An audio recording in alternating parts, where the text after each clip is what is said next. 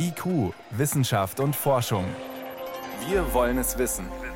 Ein Podcast von Bayern 2. So richtig viel los ist am Mars naturgemäß natürlich nicht. Und es ist sicher komisch für diesen Planeten. Die letzten zwei Jahre kommt keiner. Und jetzt, in den nächsten Wochen, gleich drei Besucher. Sonden von der Erde. Jede bringt ein bisschen was anderes mit. Der Grund dafür, dass gleich alle auf einmal kommen, vor sieben Monaten ungefähr waren Erde und Mars sehr günstig zueinander gestanden. Da konnte man dann mit relativ wenig Treibstoff und relativ schnell hinfliegen. Den Auftakt dieser Reihe macht morgen eine Sonde, die, haben wir gerade schon gehört, die sehr dünne Atmosphäre des Mars durchpflügen wird. Entwickelt und gebaut worden ist sie in den Vereinigten Arabischen Emiraten. Was ist wissenschaftlich am Mars eigentlich noch zu holen? Das konnte ich vor der Sendung mit Ulrich Köhler besprechen. Er ist Planetologe beim Deutschen Zentrum für Luft- und Raumfahrt. Erste Frage, warum ist gerade diese dünne Atmosphäre des toten Mars so spannend? Ja, vor allem interessiert uns hier eigentlich eher die Vergangenheit der Atmosphäre. In der Tat ist sie heute so dünn und hat kaum Wasserdampf und ähnelt auch nicht der der Erde. Sie besteht hauptsächlich aus Kohlenstoffdioxid. Aber das war vor drei, vier Milliarden Jahren eben wahrscheinlich mal anders.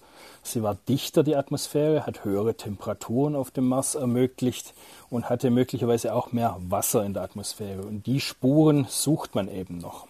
Und warum hat der Mars diese dann doch damals dichte Atmosphäre verloren? Der Mars hat kein Magnetfeld wie die Erde, das ist das eine.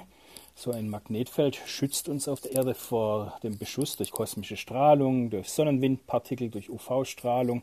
Und das andere ist, der Mars hat nur ein Drittel der Masse der Erde und deswegen kann er mit seiner Anziehungskraft so eine volatile, flüchtige, gasförmige Atmosphäre wie an der Erde nicht an sich binden. Das heißt, er verliert, seit er Gase aus seinem Inneren in die Atmosphäre geschoben hat, immer wieder diese Gase ans Weltall. Sie sagen, damals hatte der Mars Wasser in der Atmosphäre. Jetzt ist es ja nicht die erste Sonde, die durch die Atmosphäre durchfliegt. Warum sollte die jetzt gerade Wasser dort finden?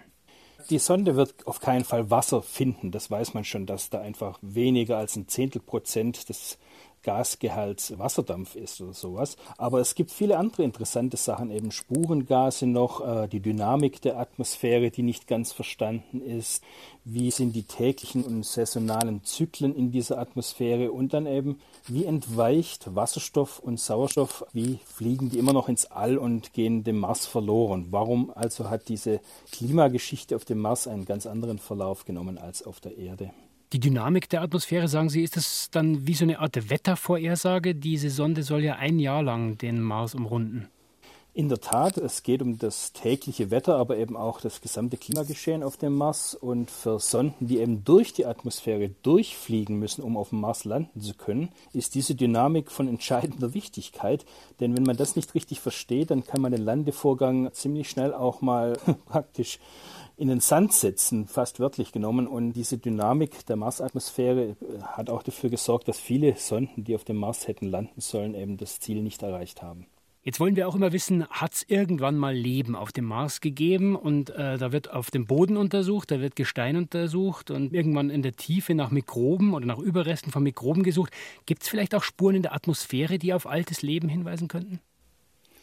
Das ist ein guter Punkt. Auf der Erde gibt es ja auch atmosphärische Spuren des Lebens, das wir hier auf der Erde führen, nämlich beispielsweise das Gas Methan, Kohlenstoff mit vier Wasserstoffatomen. Das zeugt davon, dass es bei uns den Anbau von Reis gibt oder dass es aus Gasen aus dem Inneren von Körpern kommt. Es kann natürlich auch vulkanischen Ursprungs sein.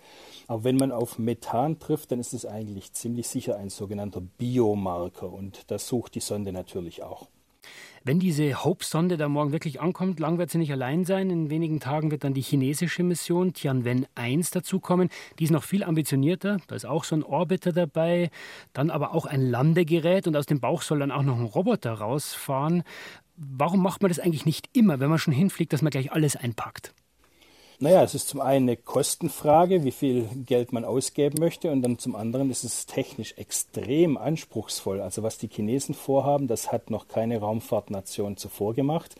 Die Amerikaner haben 1976 mal einen Orbiter gehabt mit dem berühmten Viking Lander und die Fahrzeuge, die heute von den Amerikanern auf der Marsoberfläche fahren, die sind praktisch ganz solitär. Und wenn man alles miteinander zusammenpackt, da steigt natürlich auch das Risiko, dass was schief läuft. Aber die Chinesen, die haben in letzter Zeit sehr große Erfolge in der Raumfahrt gehabt, am Mond vor allem, und jetzt versuchen sie diese Erfolge am Mars zu wiederholen. Jetzt macht China viele Untersuchungen, die ja auch schon gemacht worden sind, also auch die Atmosphäre vermessen, das Magnetfeld vermessen, Steine untersuchen. Was sind denn da bei dem Gestein auf der Oberfläche wirklich wissenschaftlich noch die fehlenden Puzzlestücke? Ich würde sagen, dass äh, das Interessanteste an Gestein ist, wie sie sich verändert haben durch den äh, Einfluss von Wasser, das vor drei bis vier Milliarden Jahren auf dem Mars geflossen ist. Und was die Instrumente der chinesischen Sonde genau können, das lässt sich nicht so genau abschätzen. Mhm. Das ist äh, keine Geheimniskrämerei, aber wir kennen die Instrumente eben nicht. Aber wenn dann eben die amerikanische Sonde Perseverance nächste Woche mit der Mission Mars 2020 ankommt, da weiß man einfach, das ist das allergrößte Mars-Forschungsprojekt, das es je gegeben hat. Und die soll ja dann auch Proben nehmen, die dann Ende des Jahrzehnts zur Erde zurückgeführt werden sollen. Und da kann man dann eventuell erkennen, ob sich Mikroorganismen in diesen Tonmineralen, die eben aus vulkanischem Gestein entstanden sind, oder in den Salzen, die durch Veränderung mit Wasser entstanden sind, ob es da eben Hinweise auf Leben auf dem Mars gibt. Wenn man wirklich mal so eine Rückholaktion wirklich schafft, das ist ja eine völlig neue Dimension, was jetzt den Mars betrifft. Auf dem Mond hat man das schon geschafft, aber für den Mars wäre das schon der nächste Schritt, oder?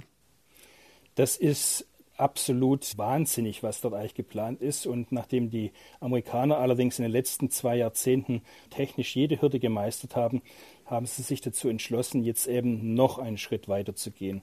Weil wenn wir Proben vom Mars auf der Erde haben, kann man damit ganz anders arbeiten als dort vor Ort mit kleinen Analysegeräten, die zwar super gut sind, aber eben doch miniaturisiert sind. Und wenn ich Proben auf der Erde habe, dann können da hunderte von Wissenschaftlern daran arbeiten und sie können das vor allem auch noch in zwei, drei, vier Jahrzehnten machen, wenn sich bei uns die Analysetechnik nochmal verbessert hat. Und wenn Sie irgendwann so ein Marsgestein auf dem Tisch haben, was wäre die Frage, Herr Köhler, die Sie am liebsten beantwortet haben würden? Naja, sehen wir mit unseren Analysegeräten äh, fossile Spuren von Mikroorganismen. Und das würde natürlich unser Selbstverständnis als bisher alleiniges, exklusives Leben auf diesem Planeten namens Erde total verändern. Noch ist es ruhiger Mars, aber ab morgen kommen mehrere Sonden an Hoffentlich wissen wir dann wieder ein bisschen mehr über unseren kosmischen Nachbarn. Das waren Informationen von Ulrich Köhler. Er ist Planetologe beim Deutschen Zentrum für Luft- und Raumfahrt. Herr Köhler, ich danke Ihnen für das Gespräch. Sehr gerne doch.